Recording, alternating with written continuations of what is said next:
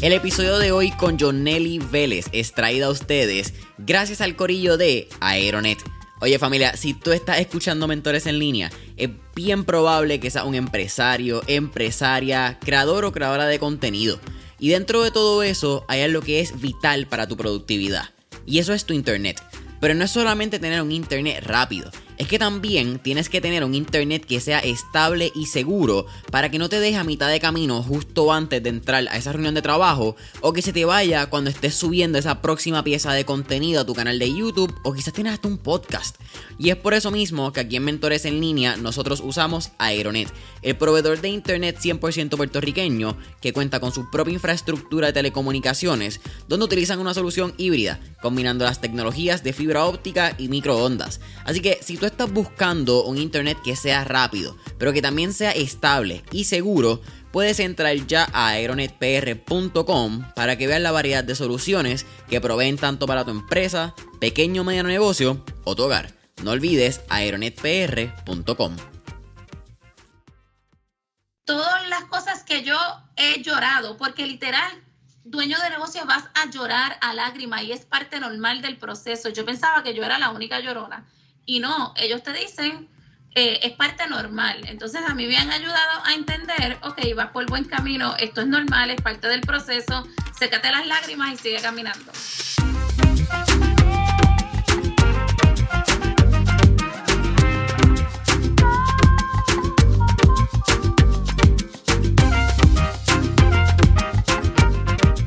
¿Qué es la que hay familia? Mi nombre es Jason Ramos y bienvenidos a Mentores en línea un podcast donde hablamos con los empresarios e influencers responsables por las marcas más destacadas, para que así conozcas quiénes son tus mentores en línea.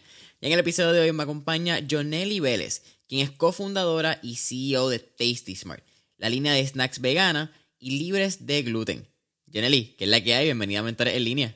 Saludos Jason, muchas gracias por la invitación. Oye, gracias a ti por aceptarla. Eh, no, es la tercera, pero casi es la vencida.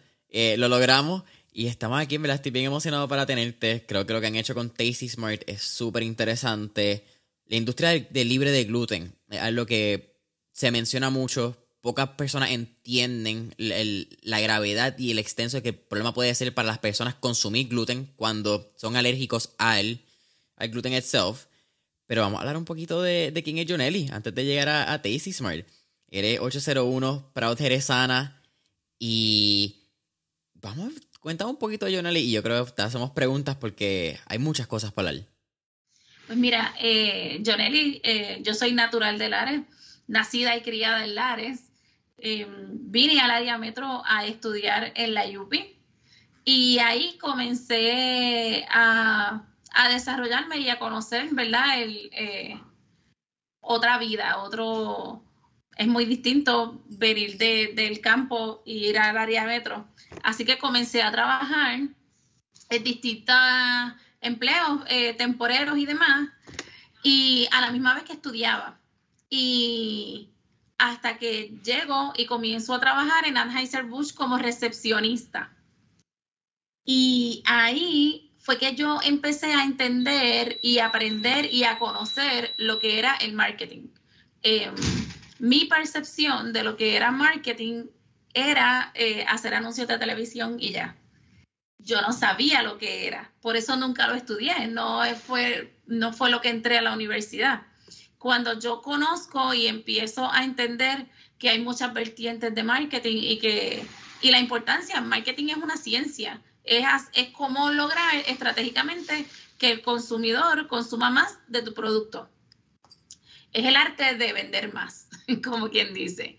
Así que ahí yo entro a ese mundo que me fascinó y comencé a aprender y a desarrollarme. Y de recepcionista, yo seguí creciendo ahí en Anheuser-Busch y seguí adquiriendo responsabilidades eh, hasta que terminé siendo la, la, budget administrator. Yo soy muy buena en números, a mí me encantan los números, yo pienso que los números hablan. Así que em, yo seguí creciendo y entendiendo las inversiones. Luego terminé el bachillerato, decidí comenzar la maestría en marketing y ahí de Anheuser-Busch paso a ser brand manager en Coca-Cola. yo tenía asignadas las marcas, yo fui brand manager de Sprite y Fanta cuando yo entré a Coca-Cola.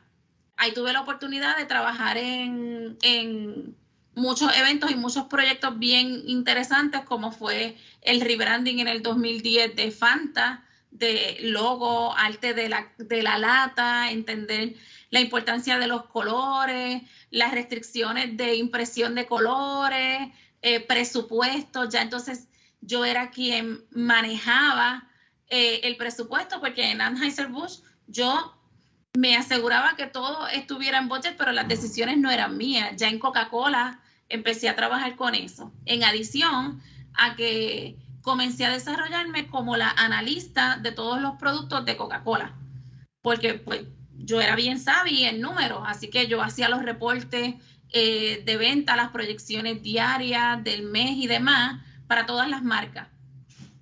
Y ahí continué creciendo, de ahí pasé a manejar otras marcas, eh, trabajé el, proyecto de Mayagüez 2010 como como auspiciadora con Coca-Cola.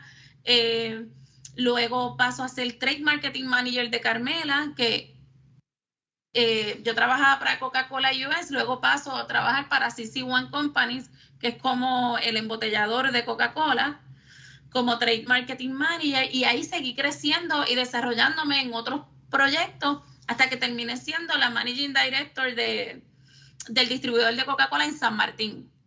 Yo viví en San Martín tres años y yo manejaba desarrollando los productos del distribuidor de Coca-Cola allá para San Martín, Saba, Estacia, San Bars, Antigua y Anguila. Luego de eso, y ahí obviamente eh, yo siempre digo que mi vida es antes y después de esa experiencia de trabajo, porque como que sales del cascarón y conoces otro mundo. Eh, la gente me pregunta, ¿qué te gusta más? ¿Viviste en Puerto Rico o vivir en San Martín? No me gusta más uno del otro. Son sencillamente experiencias totalmente distintas. ¿Qué aprendí de San Martín en adición a, mucho eh, a nivel profesional? Porque ya entonces era un rol que tenía que mirar finanzas, tenía que mirar ventas, desarrollar estrategias, desarrollar programas eh, en la isla como persona, eh, yo crecí mucho. Entendí que hay un mundo gigantesco allá afuera que no solamente es Puerto Rico y Estados Unidos. Aprendí que existen un montón de idiomas que yo no sabía que existían. Tengo amistades en partes del mundo que yo no sabía que existían, que pues los visito, comencé a conocer de otras culturas, otras músicas. Ya yo sé que además de la salsa, el merengue, el reggaetón y el hip hop, existe la soca, el zouk, eh, samba, otros, otros estilos de música. Aprendí mucho de cultura y, yo creo que eso ha sido también parte importante de lo que es la empresaria que, que la empresaria Jonelli. Que a diferencia de muchas personas que yo conozco, que cuando eran chiquitos jugaban a tener una tiendita, que cuando eran chiquitos les encantaba, que decían que iban a ser empresarios. Eh, mira, mi realidad no es esa. Yo siempre sí me visualicé siendo la CEO de una compañía o siendo así eh, el top de alguna compañía. A mí eso me encantaba, me encantaba ver las cosas del macro y tomar decisiones. Y yo sí eh, fui buscando oportunidades de aprender cada vez más de los negocios para seguir creciendo, pero como, em, como empleada, no como empresaria. Yo nunca me visualicé como empresaria. Así que esto para mí fue algo totalmente nuevo. Eh, fue una oportunidad como, como analista de ventas y mercadeo por muchos años, pues a mí me encantan las estadísticas, yo todo me lo leo, me, me gusta eh, aprender de las tendencias. Eh, si trabajo para una empresa, me encanta conocer eh, cuáles son los mayores retos o las mayores amenazas de esa empresa que yo trabajo para ella, porque uno nunca sabe. Este, así que aprendí lo que era el gluten free, ya yo veía esa, esa tendencia de crecimiento bien clara, bien clara, todas las estadísticas en todas partes. eh, y lo que es el plan base. Así que Ailet, que es la, mi socia fundadora, somos dos fundadoras, Ailet es mi mejor amiga de high school. Y cuando, y desde high school, Ailet tiene un problema que se llama celiac disease, que ella no puede consumir gluten. Así que en las giras de la escuela era, era como que cuando y para vamos a comer, donde Ailet va a comer, no puede, eh, las opciones son más limitadas. Entonces, ya yo conocía que hay una necesidad porque lo veía en Ailet. Luego mi hermana, hace también unos años, también es diagnosticada con la misma condición. Y cuando mi hermana venía a Puerto Rico, era como que, ¿y ahora qué le cocinamos a Joyce? Y demás. Y era difícil. Mi hermana cuando queda embarazada, hay que, estoy haciendo el baby shower y yo tengo que hacer un bizcocho. Pero ¿cómo le hago un bizcocho? Pues obviamente llamé a Aileta, Aileta es mi amiga, necesito que me hagas un bizcocho para el baby shower de Joyce y ella me hizo el bizcocho, quedó espectacular y estaba delicioso y todo el mundo de comió del mismo bizcocho. Y ahí es que surge como que, wow, nadie notó que era gluten free, esto es delicioso, esto es bueno.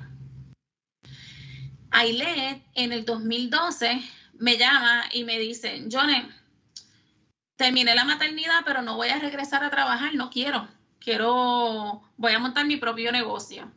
Porque en el trabajo siempre me están pidiendo galletitas y bizcochitos gluten free, que si para el sobrino, que si para el primito, que si para mi hijado, que tiene esta condición, que no puede consumir gluten. Eh, y entonces ella vio, empezó a ver una necesidad y yo le dije, nena, eso hay una necesidad brutal. Este, dale, yo te apoyo pues yo me reúno con ella eh, en el a finales del 2012 y, y, le ayudé a hacer como que sus primeras tablitas de Excel, le enseñé a calcular gross margin, le enseñé cómo calcular sus costos y demás. Pero eso fue como noviembre 2012 y ya febrero 2013 ya yo no vivía en Puerto Rico, yo me estaba mudando. Así que siempre estábamos en contacto. Yo veía a Ailet como que activa, que sí en redes sociales y demás. Eh, pero hablábamos, pero yo no sabía, ¿verdad?, el estatus real de su negocio.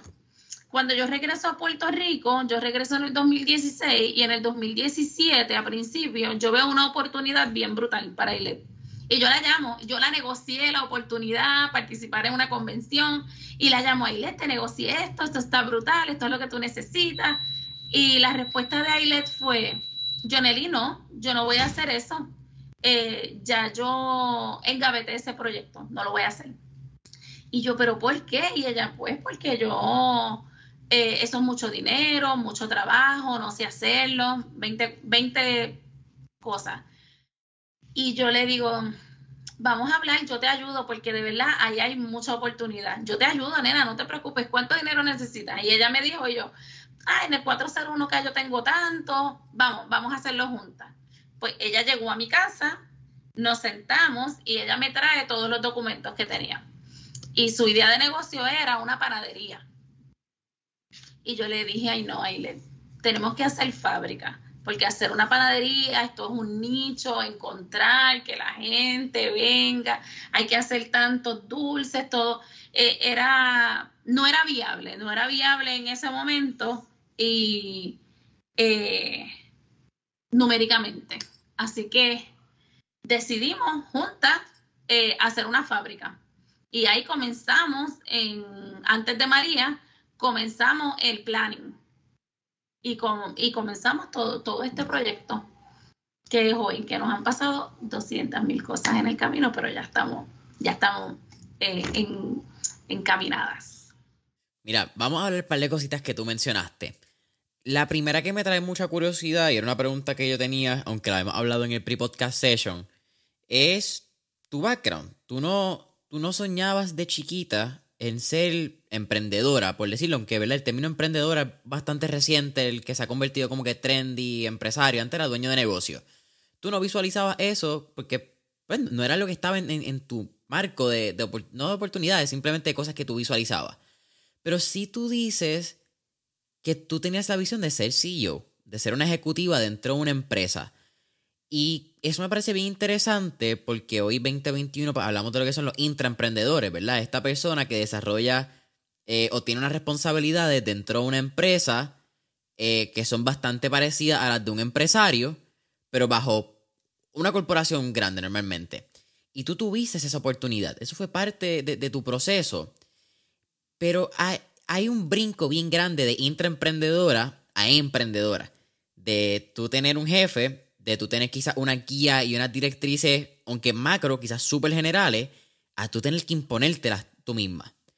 ¿Cuáles fueron, de la quizás top of mind, algunos hábitos que tuvieron que cambiar de pues recibir órdenes, recibir un plan, este es lo, lo que vamos a hacer al año, a de momento tú sentarte con Ailet y decir, anda, hay que planificar esto y hay que hacer el año, hay que hacer el macro y ahora nos toca a nosotras ponernos nuestra meta, nuestros KPIs y todo lo que viene al ser un emprendedor. Pues mira, te voy a ser bien honesta. Esa parte, porque yo soy bien disciplinada. Entonces, eh, esa parte a mí no me dio trabajo.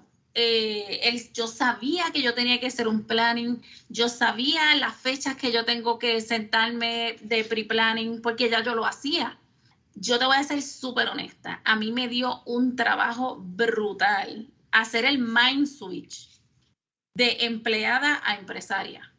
Y no fue hasta casi un año, no, no menos, eh, como a los seis meses de ya haber lanzado el producto, yo tenía una ansiedad porque yo necesitaba aprobación de alguien, como que yo sabía que lo estoy haciendo, yo sé que tengo que hacer esto y lo hacía, hacía el planning, hacía las métricas, la ejecutaba y todo bien, pero a mí me faltaba, me hacía falta como que esa aprobación y era, me creaba mucha ansiedad. Y no fue hasta que, actually, fue uno de mis inversionistas, que él es uno de mis mentores, un día hablando, él me dice, Jonelyn, tienes que parar. Y yo, ¿qué pasa? Ya tú no eres, no eres empleada y tú no tienes que demostrarle nada a nadie. Ya tú lo lograste. Ahora tu función es tomar decisiones y en vez de tratar de demostrarle a alguien que lo estás haciendo bien, es aprender y buscar mentores eh, donde tú puedas aprender otro, tener otros puntos de vista para mí esa conversación y esa palabra fue totalmente un mind switch. Eh, es como que eh, a mí me bajaron esos niveles de ansiedad y yo me convertí en otra persona. Yo pienso que ahí nació realmente la empresaria, pero a mí me dio un trabajo, yo te voy a ser bien honesta, brutal, hacer ese cambio en mi cabeza de, de empleada a empresaria para mí a no le, no le dio tanto trabajo, a mí sí, a mí me dio mucho trabajo.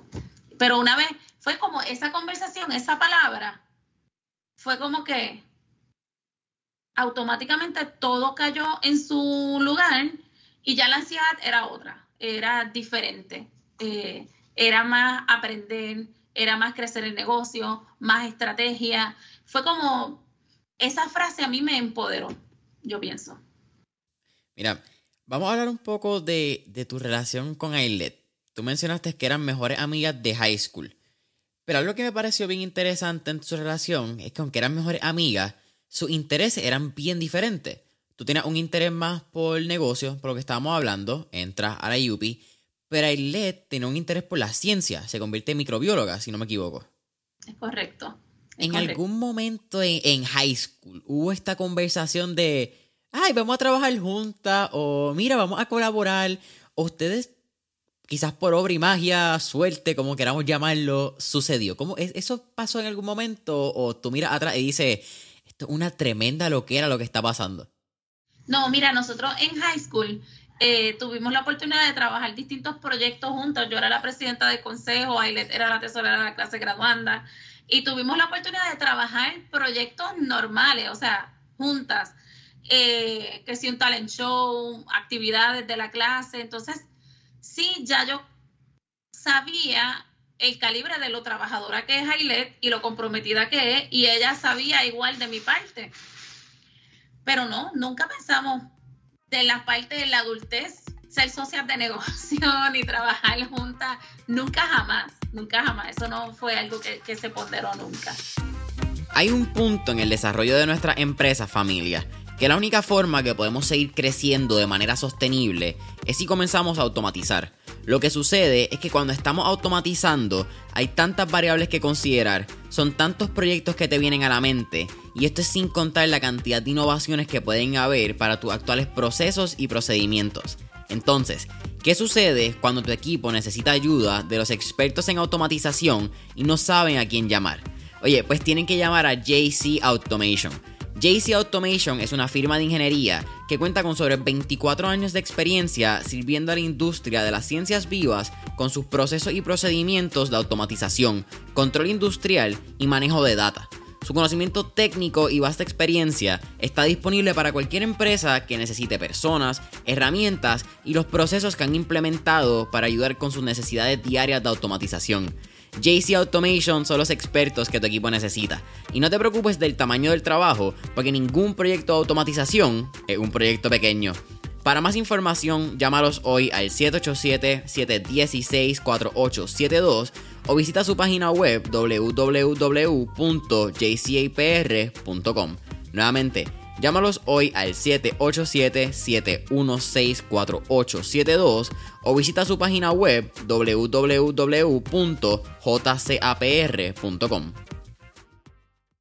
tú también hablaste un, poco de lo que, pues, es lo que el, el celiac disease, que en buen español le, llamamos alérgico al gluten, intolerante al gluten. Eh, tienen que haber una o dos frases más que probablemente utilicemos erróneamente.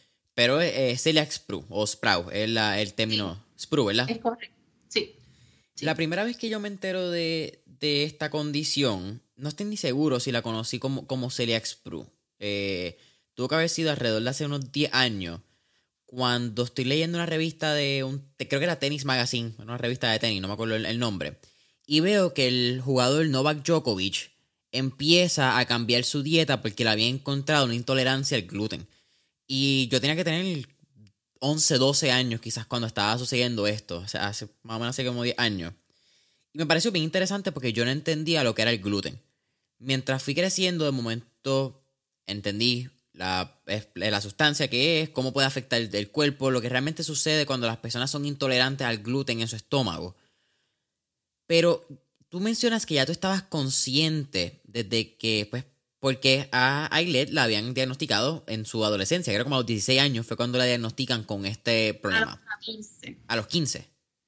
A los 14, ya tenía 14. Wow, eso, es bien difícil. Es una donde estamos hablando de pizza, eh, particularmente en Puerto Rico. Pizza, arroz, lasaña. Eh, somos una eh, sociedad bastante consumidora de carbohidratos. Sí, para ella, para ella fue shocking, pero fue como que por fin encontraron lo que era que a ella le hacía tanto daño y ya ella estaba bien flaca, ella no ganaba peso ni nada porque y no, no hizo más que su mamá eh, encontrar esa condición y eliminar el gluten que ella comenzó a mejorar, a sentirse mejor del estómago. Y sí, la realidad es que consumimos mucho gluten porque estamos bien acostumbrados a consumir panes, bizcochos, galletas y demás, pero por ejemplo, las frutas no tienen gluten, el arroz no tiene gluten, eh, hay muchas cosas que, se pueden, las habichuelas no tienen gluten, a menos que cuando las hagas le echen harina y no se les echa harina, la papa no tiene gluten, es como que hay mucho, mucho alimento normal, también hay mucha desinformación, eh, mucho alimento normal que no lo contiene, pero sí, las cosas como que deliciosas, como los cravies, eh, las galletitas, el bizcochito, el pan que es tan rico, pues todo es la base, el gluten, porque el gluten es la proteína que hace que, se aglutine, que se pegue esa, esa masa y, lograr esa textura que estamos tan acostumbrados a sentir en nuestra boca y que y que da un, que un sabor tan rico y ese, ese indulgente, esa, esa, eso que, sentimos cuando lo comimos, lo comemos.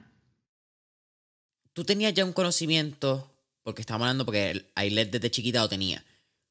¿Cómo ese conocimiento mezclado con tu experiencia en food marketing, prendieron esa bombillita que hablaba al inicio de que decía, mira, esto sí es una tendencia, esto va a ser algo, y ya tú entendías que por ahí había una oportunidad de negocio concreta o simplemente cuando estaba en Coca-Cola fue como que, mira, pues eso es una tendencia que está creciendo, vamos a ver cómo sucede. Y de momento cuando sucede la conversación en el 2012 con Ailet, tú dices como que vamos para encima. Eh, sí, era algo que ya yo veía cuando hablé con Ailet, yo nunca lo vi tampoco en ese momento como que nosotras nos íbamos a asociar a hacerlo juntas. Yo le estaba ayudando porque ella es mi amiga. Eh, tampoco yo vi que nosotros íbamos a, trabajar juntas como lo estamos haciendo ahora. No es hasta el, el, 2010, el 2017, que es cuando nos sentamos formalmente, sí yo entendí, ya también yo tenía más experiencia trabajando, yo entendí que si de la forma que lo queríamos hacer, no había manera que Ailet lo hiciera sola, no había manera que yo lo hiciera sola. Eh, yo sé que hay mucha gente que le encantan los solopreneurs y la cosa. Yo honestamente eh, eh, pienso que ninguna de las dos solas hubiera logrado hubiera logrado lo que tenemos hoy. nosotras tenemos backgrounds súper distintos, profesional. es bien chévere porque nosotras dos aunque consultamos todo entre nosotras, nosotras respetamos mucho lo expertise de cada una. Así que nosotras tenemos nuestros roles bien divididos. Y al final del día, cuando es una decisión de operaciones, yo puedo opinar. Nos sentamos y tomamos decisiones y miramos ciertos puntos, porque pues yo trabajo finanzas. Pero al final del día, la decisión final es de Ailet, porque ese es su peritaje y y yo la respeto como profesional. Para mí ella es una profesional eh, excepcional y ella tiene un conocimiento brutal. Así que yo la respeto como profesional y al final del día la decisión final es de ella. Al igual que cuando hablamos de un empaque o lanzar un producto al mercado o una negociación con un cliente, Ailet opina y nos sentamos y lo ponderamos juntas. Pero al final la decisión final es mía porque ese es mi peritaje y, esa es mi función. Y nosotras dos tenemos nuestros roles bien divididos y nos respetamos y nos admiramos mucho como profesional. Y eso también eh, ayuda mucho a que nos movamos, nos seguimos moviendo, no nos quedamos en análisis parálisis, no nos quedamos, ay, pensando si lo hago o no lo hago, no. Al final del día, cada quien tiene su rol y nos respetamos en esos roles. Mira, vamos a hablar ya eventualmente cuando sucede eh, la primera, el primer MVP de Tasty Smart. Aunque podemos ir a, un background donde el primer MVP pues sucede mucho tiempo antes de que Tasty Smart salga, porque Aile ya hacía su prototipo y tú me lo mencionaste, en el 2013 ya no quería volver, o 2012 después de maternidad, y ya había en este tanteo de hay una galletita aquí, hay una galletita acá. Pero ¿de dónde sale la idea? Y tú dices, vámonos en fábrica, vámonos masivo y no hagamos una panadería. Porque quizás la panadería era más costo efectivo en términos de inversión, pero quizás se quedaba corta con la visión a largo plazo. Háblame de, ese proceso y cómo es ese feedback que pues, tú le dices, ahí le, vamos para la fábrica y ahí les dice, espérate, ¿en serio? Pues acuérdate que toda mi experiencia de trabajo había sido eh, trabajar con marcas, trabajar con, distribuidores, trabajar con clientes como eh, Econo, Selecto, Supermax, Walmart, Amigos y demás. Así que también eres el mundo que yo conozco. Así que yo sí lo podía ver y podía visualizar el producto en góndola. Yo sí, obviamente, por los años que llevo en el mercado, levanté el teléfono, hice par de llamadas a distribuidores, amistades, dueños de supermercados que son amistades míos. ¿Qué tú crees de tal cosa? Wow, Johnny, hazlo. Y todo el mundo, gente muy respetable en la industria, me decía, hazlo porque eso es algo que está creciendo, a mí cada vez me lo piden más y yo no encuentro y demás.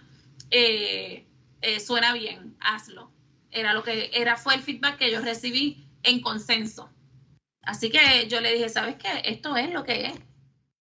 Cuando van a lanzar las galletas por primera vez al mercado, ¿cómo balancearon, balancearon la presión de vamos a salir al mercado con la presión normal, yo creo, de un empresario de seguir buscando la perfección, este, arreglar este pequeño detalle y que todo salga perfecto, que todavía no puede salir porque no está como queremos. Pero hay una realidad que es que tenemos que salir al mercado para empezar a generar ingresos. Mira, la presión mayor era dinero. Ya teníamos deudas, ya estábamos pagando gente, ya estábamos pagando, había que salir sí o sí. Eh, obviamente con unos mínimos de estándares, como que con un empaque que se pudiera leer, que cumpliera con todas las leyes, con las certificaciones de salud, obviamente, con la aprobación de salud, con licencia sanitaria y demás. O sea, habían un mínimo de requerimientos que teníamos que cumplir eh, para garantizar, ¿verdad?, que el producto que saliera a la calle eh, estaba bien. Pero obviamente la presión de que ya eh, los gastos estaban, estaban corriendo, eso te, presiona eh, más allá de eh, cualquier otra cosa, yo creo. Háblame de, la inversión. Definitivamente hay que traer también un caso. Ustedes tienen lo que es la primera fábrica libre de gluten y vegana en el Caribe, ¿verdad? Son las dos. Correcto. Eso, pues, hay que hablar de maquinaria, hay que hablar de, y porque hablamos de la primera fábrica libre de gluten y vegana, hay que también mencionar que ustedes no pueden tener alimentos que contengan gluten dentro de la producción, porque ese es el detalle, el, que no entienda pues cómo funciona una maquinaria a este nivel, ¿verdad? Una, fábrica, por más mínimo el gluten que sea, la harina, el azúcar, etcétera, puedes contaminar el resto de la producción y no tendría ciertas certificaciones. Aquí tú me puedes dar quizás unos backgrounds mucho más in-depth que pues, de conocimiento que tienes. Pero eso equivale que quizás la línea de producción disminuya en términos de las capacidades que pueden hacer, de los productos, etcétera, y requiere que la inversión sea mayor. Y ustedes eventualmente obtienen una inversión, creo que es de poco más de medio millón de dólares por equipo de semillero. Cuéntame todo este proceso y una vez llegue esa inversión, cuán importante fue que el inversionista entendiera el concepto detrás de la marca y los pilares que ustedes llevaban. Wow, aquí hay mucho, muchos puntos importantes.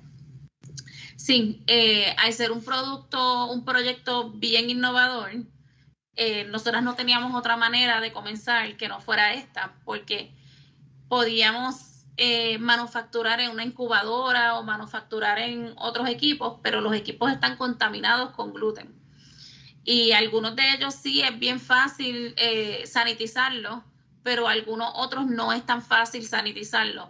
Al tú escribir que tu producto es gluten free en el empaque, automáticamente tú estás haciendo un claim bien poderoso, porque sabes qué? que si tu producto contiene eso que dice que no contiene y alguien no lo y alguien lo consume y esa persona se enferma, Tú puedes ser acusado de terrorismo alimentario porque tú estás haciéndole daño a la gente adrede.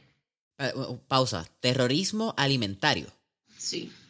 Okay. Hay CEOs, hay CEOs en compañías en Estados Unidos que han lanzado al mercado eh, productos contaminados, sea a sabiendas, porque si no lo sabes, no, pero a sabiendas, con salmonela o con cualquier otra cosa que, que afecta al consumidor. Pero por no perder la venta, eh, lo lanzan al mercado y, y, se demuestra que fue a sabiendas. Hay personas y tú puedes ir, tú puedes pagar cárcel porque estás atentando contra la vida de una persona. Así que esto es un compromiso real, esto es algo serio. Cuando trabajas en la industria de alimentos, por eso es que FDA y hay tantas agencias reguladoras que regulan el proceso, todo lo que tú consumes, eh, si, en el empaque dice que no tiene este alérgeno, tú tienes que cumplirlo, porque tú puedes enfermar a la persona que lo consume. Así que esto es algo bien serio, esto no es, eh, esto no es así a, lo trililío, como uno dice, por eso es la importancia de que no puede ser eh, una cocina de marquesina o tú puedes hacerlo en tu misma cocina porque el riesgo de que esté contaminado y si alguien lo consume y, cae en el hospital, ¿qué puede pasar? Así que por eso es que existen controles, eh, existen pruebas que se le hacen al producto para asegurar que lo que sale al mercado es lo que dice el empaque, que estás cumpliendo con, con eso que dice ahí. Wow, ok, eso es nuevo. Yo no sabía lo de terrorismo alimenticio. Wow. Mira, me estabas contando que, te interrumpí, disculpa, eh, sobre ya el proceso de inversión y el proceso de sanitización de las máquinas. Ahí fue donde nos quedamos. Mira, eh, así que cuando nosotros vimos que el proyecto era mucho más costoso eh, de lo que pensábamos, se tardó más. Inicialmente el proyecto iba a ser en otras facilidades. En el proceso tuvimos que cambiar de facilidades. Entonces el proyecto se volvió más costoso, ya había más personas esperando el producto, más clientes que estaban pendientes a que se manufacturara un producto así en Puerto Rico. Eh, pues tocamos la puerta de semillero. Ya yo había tenido una conversación con ellos, eh, una conversación informal, como uno dice, una conversación de pasillo eh, con Gualberto, que es uno de los del grupo de semillero. Y él me había dicho, Yaneli, eh, a nosotros nos encanta tu proyecto. Eh, si te vas a quitar, que sea porque te cansaste o te enfermaste, y eso está bien, porque es un proceso bien duro. Pero si es por dinero, déjanos saber para evaluarlo. Si es por dinero, nos interesa, como que nos gustaría evaluarlo. Y meses después, yo le dije a Ilet, tenemos que escribirle a esta gente porque el, dinero no nos da para arrancar. Y ahí les escribimos preparamos una presentación con proyecciones financieras, el business plan, todo lo como lo veíamos pasar y todo. Eh, y gracias a Dios, después de varias reuniones, ellos literal compraron el sueño. Yo siempre digo que ellos compraron un sueño, eh, porque no existía, no habíamos manufacturado ni una caja, necesitamos el dinero para poder terminar de comprar las máquinas y poder terminar la construcción para arrancar al mercado. Así que, como quien dice, para mí ellos compraron un sueño. Si les preguntas a ellos, ellos no compraron un sueño, ellos no compraron un negocio. Ellos invirtieron en dos en nuevas empresarias que ellos entendían que tenían las capacidades y el background profesional que requería para echar adelante este negocio. Eh, es una conversación profunda que hemos tenido, eh, que hace todo el sentido del mundo realmente. No, mira qué cool. Yo te iba a hacer la pregunta de cuánto tú pensabas que influía la experiencia de, ambas en, la inversión, pero tú lo acabas de contestar. Yo no tengo nada que preguntar. Eh, creo que es más que. Sí, es más que claro, porque. Y yo creo que tú lo dijiste también cuando hablabas del sueño. Aquí no había un marco de referencia en Puerto Rico que tú pudieses decir, mira, pues eso es lo que vamos a hacer. Sino que era algo completamente innovador, donde requería pues, la construcción de la fábrica para poder llevar el producto al mercado pero eso estaba vaqueado y la idea, el sueño, quizás suerte si la gente lo quiere poner de esa manera, estaba bien vaqueado, por usar el, ese, el spanglish, el, eh, se me olvidó la palabra ahora, eh, anglicismo, por dos personas que conocían de la A a la Z su industria y en dos áreas muy diferentes. Porque Ailet conocía la parte de operaciones, la parte ya de microbiología, tenía una experiencia en desarrollar productos sin gluten y tú tenías una experiencia en food marketing and development de, establecimiento de marcas en la industria de la comida que es envidiable realmente la experiencia que tiene en esa industria porque es bien particular. No todo el mundo que hace marketing entiende las capas y lo denso que es food marketing. Creo que es un monstruo completamente aparte. Eh, sí, eh, para mí más bien manufactura es un monstruo totalmente aparte. Este, manufactura y branding. Eh, en nuestro caso, pues Ailet, eh, al igual que yo, ella ha trabajado exactamente lo que trabaja aquí, pero para compañías también, eh, marcas nacionales importantes, compañías grandes aquí en Puerto Rico, como lo es, y multinacionales, como lo es PepsiCo, como lo es este, Suiza Dairy, ella, ella pues tiene un expertise bien amplio en todo lo que es FDA, FDA, trabajar con el Departamento de Salud aquí en Puerto Rico.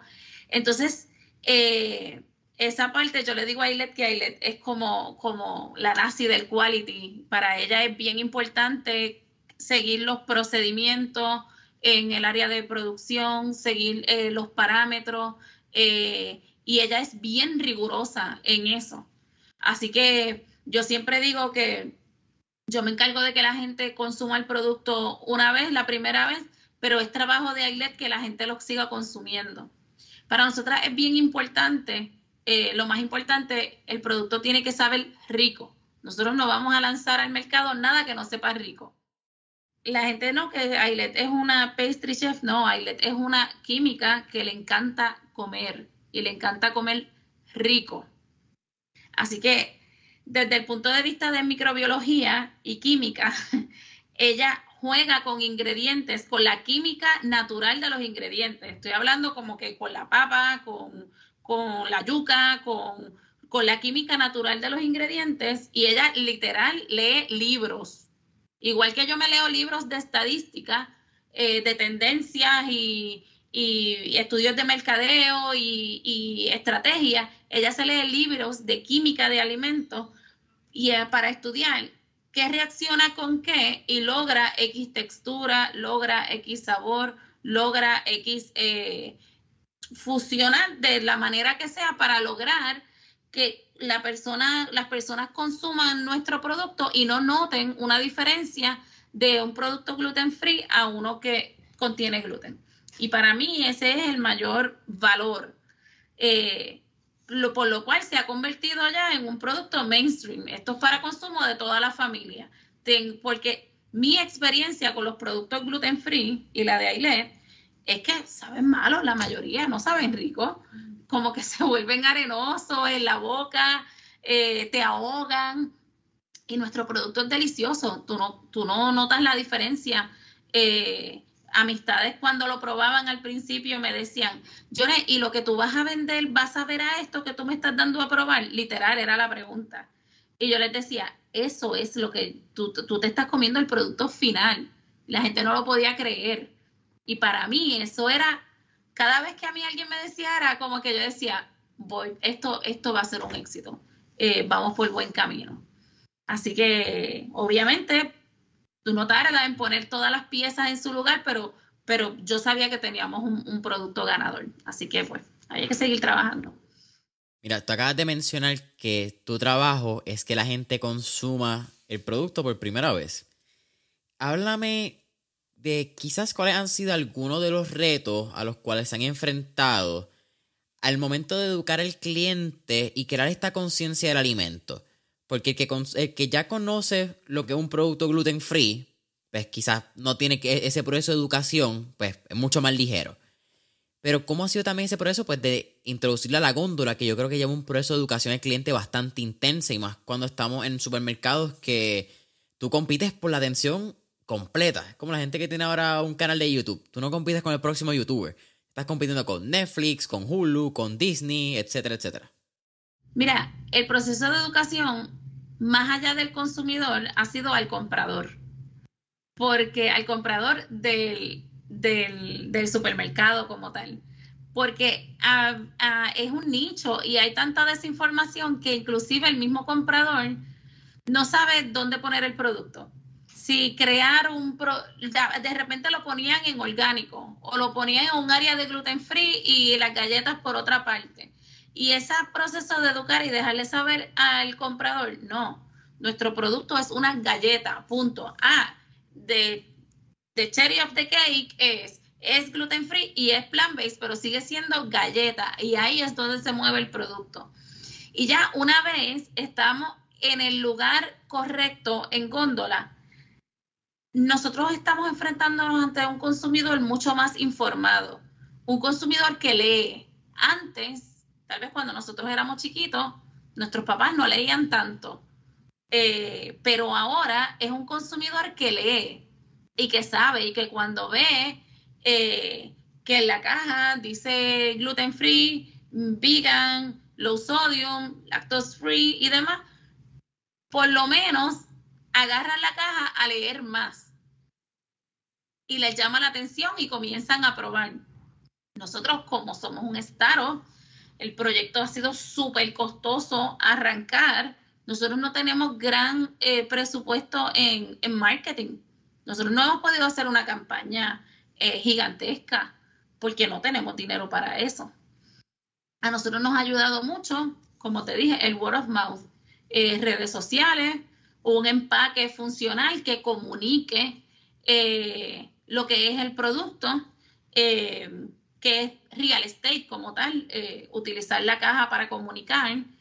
más allá de eso, em, es la combinación de esas dos cosas, es la combinación de, comunicar en el empaque lo que tú eres y, y asegurar que pongan tu producto en el área correcta en la góndola donde ese consumidor puede tenga la opción, nos no, no, tenga a nosotros como una opción para consumir, más bien. Mira, háblame un poco de lo que ha sido recientemente el, proceso de exportación de, de, su producto. Y también si quieres hablar en ese caso, cuán vital o cuán crucial ha sido el rol de ustedes poder tener un laboratorio interno dentro de la fábrica para ese proceso de iteración, entonces seguir creciendo en otras líneas verticales dentro de lo que es gluten free y vegano para exportar quizás a otro mercado u otro tipo de, consumidor? Pues mira, el, proceso de exportación eh, ha sido de mucho aprendizaje, donde todavía estamos aprendiendo eh, es mucho más competitivo versus aquí en Puerto Rico. Eh, hemos hecho estudios de mercado y obviamente aquí en Puerto Rico, pues sí es importante que sepan que el producto es hecho en Puerto Rico. En Estados Unidos no les importa dónde está hecho, lo que les importa es el sabor, la textura, lo que comunique, el producto, el precio. Eh, así que esto, así, esto es un constante aprender, aprender y desaprender qué cosas son importantes en este mercado, eh, qué tipo de comunicación eh, es importante en Puerto Rico y cuál es la comunicación o las palabras correctas en los distintos mercados. Así que nosotros estamos en ese proceso ahora mismo, aprendiendo y desaprendiendo todos los días y, mirando distintas oportunidades, mirando oportunidades y siguiendo buscando. Son procesos que se tardan, hay que tener mucha paciencia, pero vamos por el buen camino, vamos por ahí. Mira, te acabas de mencionar lo que es la, la diferencia del enfoque en el consumidor. Y yo creo que a nivel de branding, eso influye mucho. Y en el caso de ustedes que tienen empaque, pudo haber sido algo tan básico como si nos vamos en inglés o nos vamos en español en las cajas. Háblame un poquito de ese, de ese momento en el branding y cuán crucial fue que ustedes estuvieran alineadas en una visión a largo plazo de la compañía al momento de, desarrollar quizás esa primera caja, aunque yo creo que la evolución del branding en las compañías es lo que a la misma vez va evolucionando eh, paso a paso, igual que van evolucionando la misma compañía y las emprendedoras o emprendedores que estén detrás. Es como que un paralelo bien lindo. Pero, ¿ustedes en algún momento pensaron en hacerlo en español o siempre fue la visión más allá del 100 por 35, que es lo que suele suceder? Pues mira, siempre fue la visión más allá del 100 por 35. Yo siempre... Eh, Pensé que nuestro producto era exportable a cualquier parte del mundo, desde el día uno.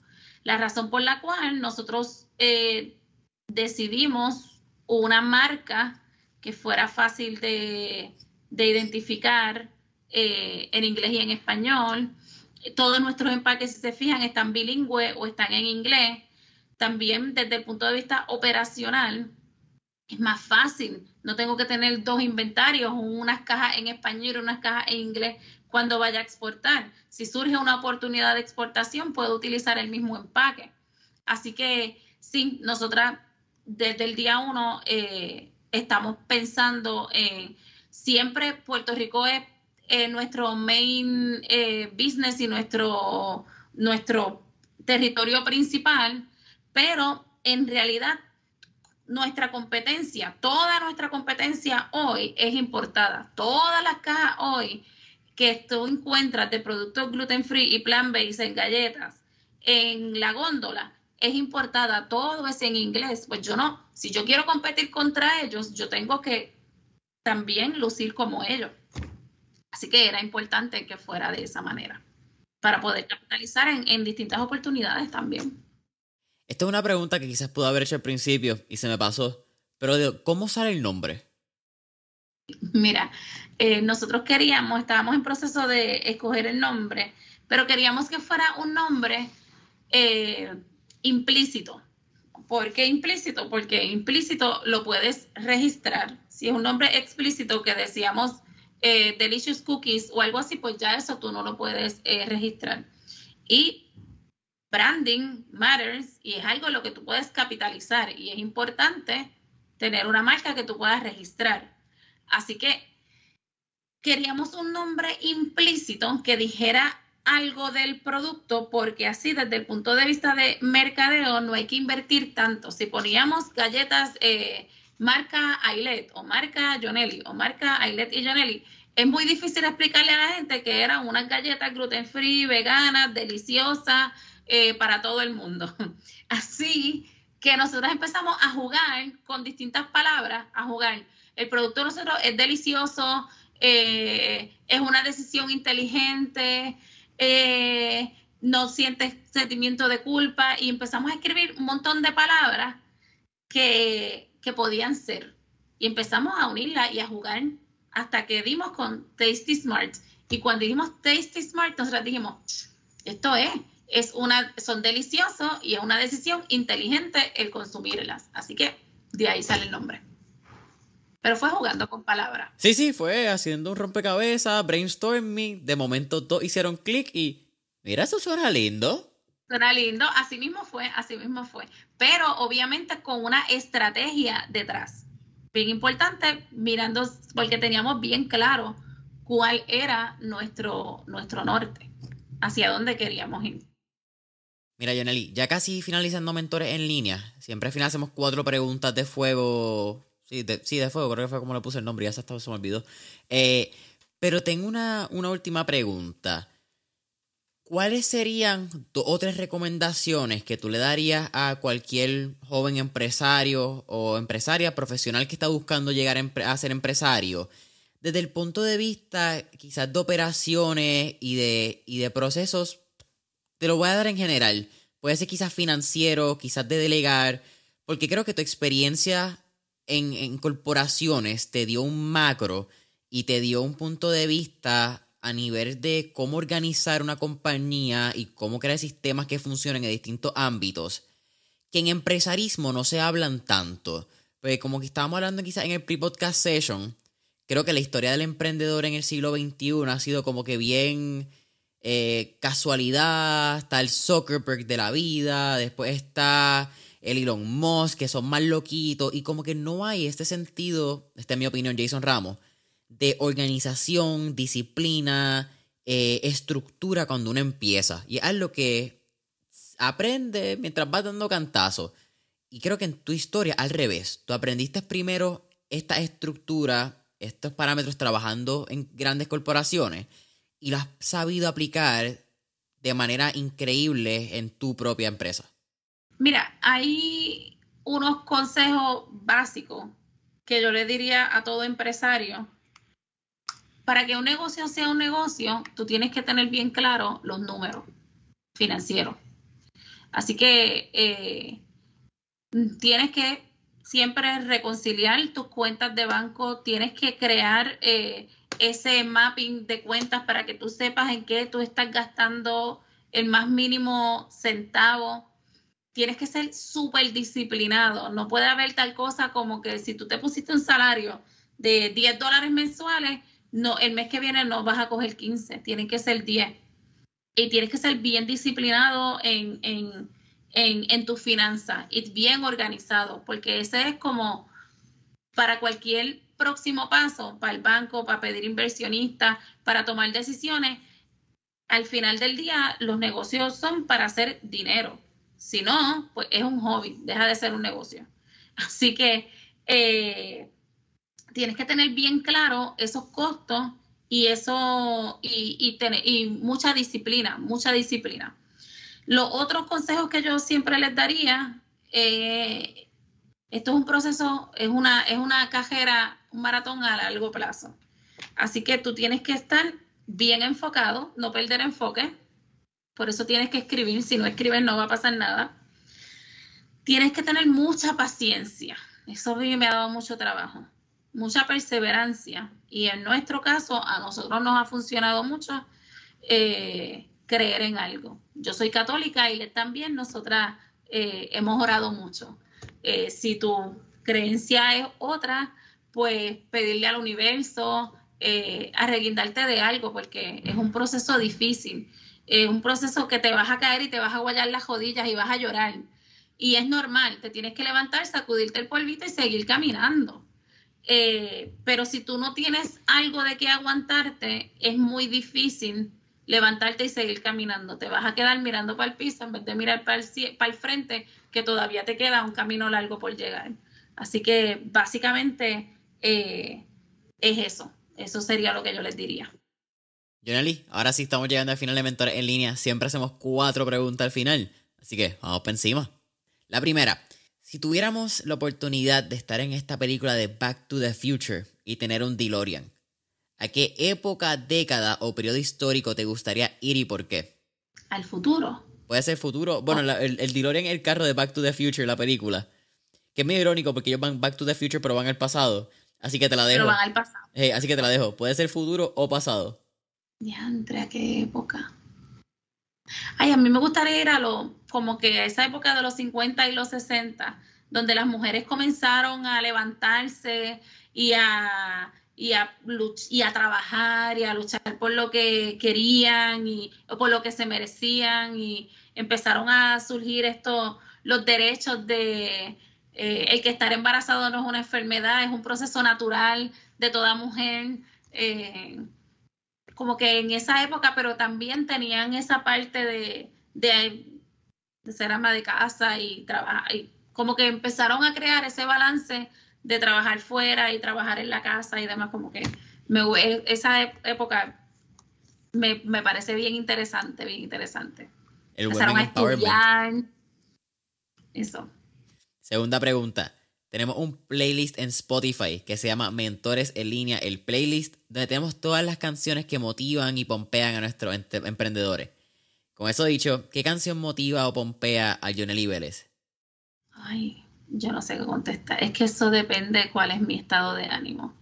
Hay días que yo quiero que me levanto en son de paz y hay días que... Ay, no sé. Un, día intenso de trabajo que tú sabes que va a ser candela. ¿Cuál sería una canción que quizás pones en el carro para cantarla a tu boca y, fire up?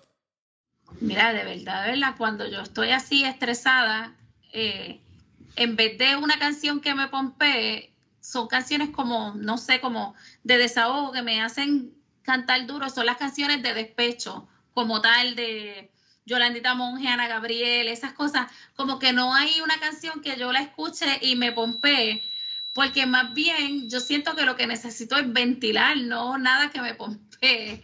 Eh, así que es más bien eso, y las pongo bien, y las canto en galilla. ¿Esa es que cuando miran por el lado en el carro y sigue esta, qué le pasa? Sí, algo así, algo así.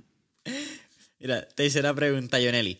¿Qué tres libros les recomendaría a nuestra audiencia?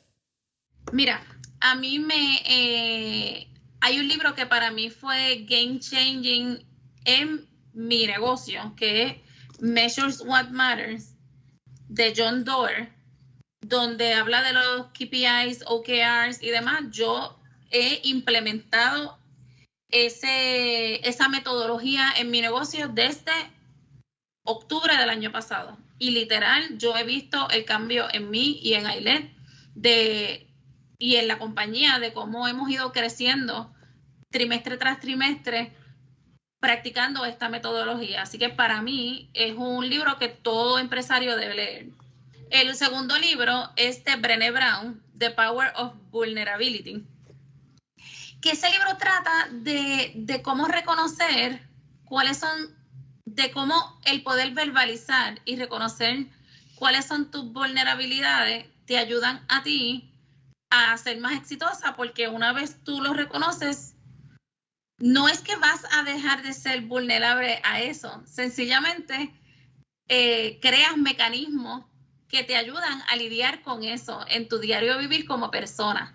Así que para mí ese libro ha sido eh, espectacular. Y lo otro, a mí me encantan los podcasts. Así que me encanta y a mí me ha ayudado mucho, mucho los podcasts de How I Build This. Eh, historias como la de Stacy Pitachi, la de Berangeris, eh, que son historias, a mí me impresiona, a mí me han impresionado porque son manufactureros, al igual que yo, y todas las cosas que yo he llorado, porque literal, dueño de negocio vas a llorar a lágrimas y es parte normal del proceso. Yo pensaba que yo era la única llorona y no, ellos te dicen, eh, es parte normal. Entonces a mí me han ayudado a entender, ok, vas por buen camino, esto es normal, es parte del proceso, sécate las lágrimas y sigue caminando. Y los TED Talk también me encantan. Eh, muchos TED Talk me, me, hay, hay, hay historias maravillosas, tanto como que te ayudan como persona como empresario. Jonely, ¿cuál te última pregunta? ¿Cuál sería un último tip o recomendación que le daría a nuestros escuchas? Que escuchen, que escuchen, que pregunten, que no tengan miedo a preguntar lo que no saben. Escuchen y pregunten y, anotan y aprendan. Esto es un contenido a aprender y no vas a dejar de aprender nunca. Un empresario nunca se lo va a saber todo, y menos con la educación que nos dan, porque la educación universitaria te enseña de un área, te enseña de finanzas o contabilidad o recursos humanos o marketing o microbiología o por cantito un empresario tiene que saber de todo. Pues que pregunten y no tengan miedo de no saber, porque el no saber es chévere, te enriqueces de otras personas. Cuando tú crees que te lo sabes todo, pierdes la oportunidad de aprender de otras personas. Así que que escuchen y no tengan miedo de aprender. Escuchen y no tengan miedo de aprender. Y te trajiste el tema de la universidad. Eh, yo creo que no hay que entrar mucho en ese tema de cómo no necesariamente aporta al empresarismo pero creo que es muy cierto. Janely, para mí ha sido un absoluto placer tenerte aquí en Mentores en línea. Cuéntanos, ¿dónde podemos conseguir Tasty Smart en las redes sociales? Eh, supermercados que están disponibles, página web donde podemos comprarlo si no somos de Puerto Rico, etcétera, etcétera. Promoción también, sin pena, lo que sea. Mira, nosotros eh, nos puedes encontrar en www.tastysmart.com, es nuestra página de internet pero también nos puedes en redes sociales Tasty Smart Foods. Nos puedes encontrar tanto en Facebook como en Instagram. Eh, aquí en Puerto Rico, en todas las principales cadenas de supermercados, eh, Supermax, Pueblo, eh, Walmart, Amigo, Mr. Special, Walgreens, Sam's Club y online nos puedes conseguir también en Produce, Jetson, en Branzos Puerto Rico, eh, en distintas plataformas online. Así que estamos disponibles próximamente en Amazon nuevamente. Así que estamos disponibles para todos prácticamente.